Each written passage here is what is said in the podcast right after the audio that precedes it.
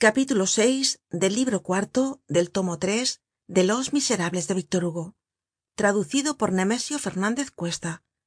Capítulo vi res augusta. Aquella noche produjo en mario una conmocion profunda y una oscuridad triste en su alma. Esperimentó lo que tal vez esperimenta la tierra en el momento en que abre su seno el hierro para depositar en ella el grano de trigo solo siente la herida. El movimiento del germen y el placer del fruto vienen despues mario se quedó sombrío. Debia abandonar una fe cuando acababa de adquirirla. Se dijo que no. Se aseguró que no debia dudar pero á pesar suyo dudaba. Vivir entre dos religiones no habiendo dejado aun la una ni entrado todavía en la otra es insoportable el crepúsculo solo conviene á las almas de los murciélagos. Mario tenia una pupila abierta y necesitaba la verdadera luz. Las sombras de la duda le hacian padecer. Por mas deseo que tuviera de quedarse donde estaba y de permanecer firme se veia obligado irresistiblemente á avanzar á examinar á pensar á ir mas adelante. A dónde debia llevarle este impulso temia despues de haber dado tantos pasos que le habian aproximado á su padre dar otros nuevos que le alejasen de él. Su malestar se aumentaba con todas las reflexiones que hacia todo lo veia escarpado en derredor suyo. Ya no estaba de acuerdo ni con su abuelo ni con sus amigos. Era temerario para el uno retrógrado para los otros.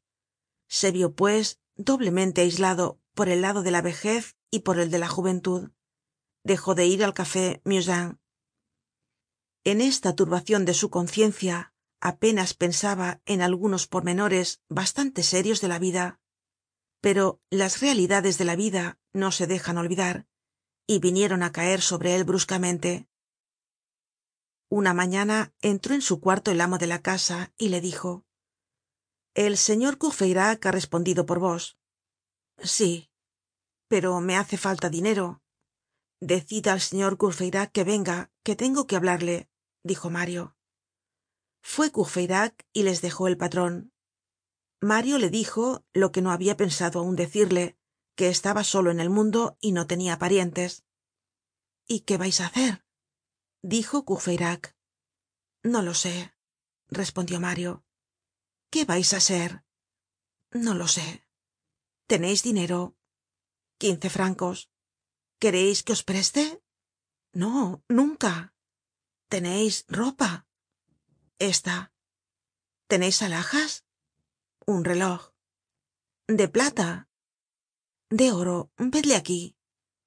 Yo sé de un prendero que os comprará una levita y un pantalon bueno no tendreis ya mas que un pantalon un chaleco un sombrero y un frac.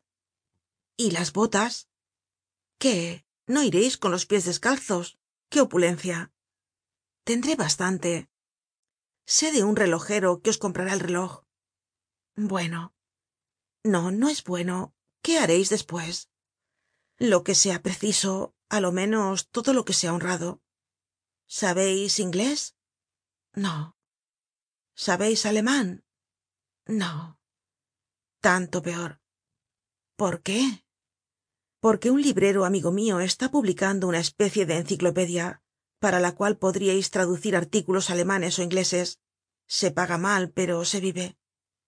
Aprenderé el inglés y el aleman y mientras tanto comeré mi ropa y mi reloj. Llamaron al prendero y compró la ropa en veinte francos. Fueron á casa del relojero y vendieron el reloj en cuarenta y cinco francos.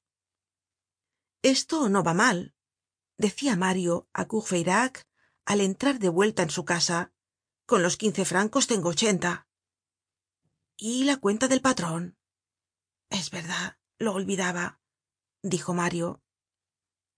El patron presentó la cuenta y hubo que pagarla en seguida subia á setenta francos. Me quedan diez francos dijo mario. Malo dijo gastareis cinco francos en comer mientras aprendeis el inglés y cinco francos mientras aprendeis el aleman esto será tragar una lengua muy pronto ó gastar unos cien sueldos muy lentamente.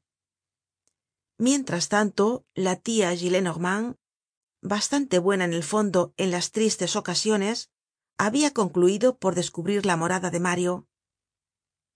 Una mañana cuando mario volvia de la cátedra se encontró con una carta de su tia y las setenta pistolas es decir seiscientos francos en oro en una cajita cerrada. Mario devolvió los treinta luises á su tia con una respetuosa carta en que se aseguraba que tenia medios de existencia y podia cubrir todas sus necesidades. En aquel momento le quedaban tres francos. La tia no dijo nada al abuelo por miedo de acabarle de exasperar completamente además no habia dicho no me hableis nunca de ese bebedor de sangre mario salió de la casa de la puerta de santiago no queriendo contraer deudas.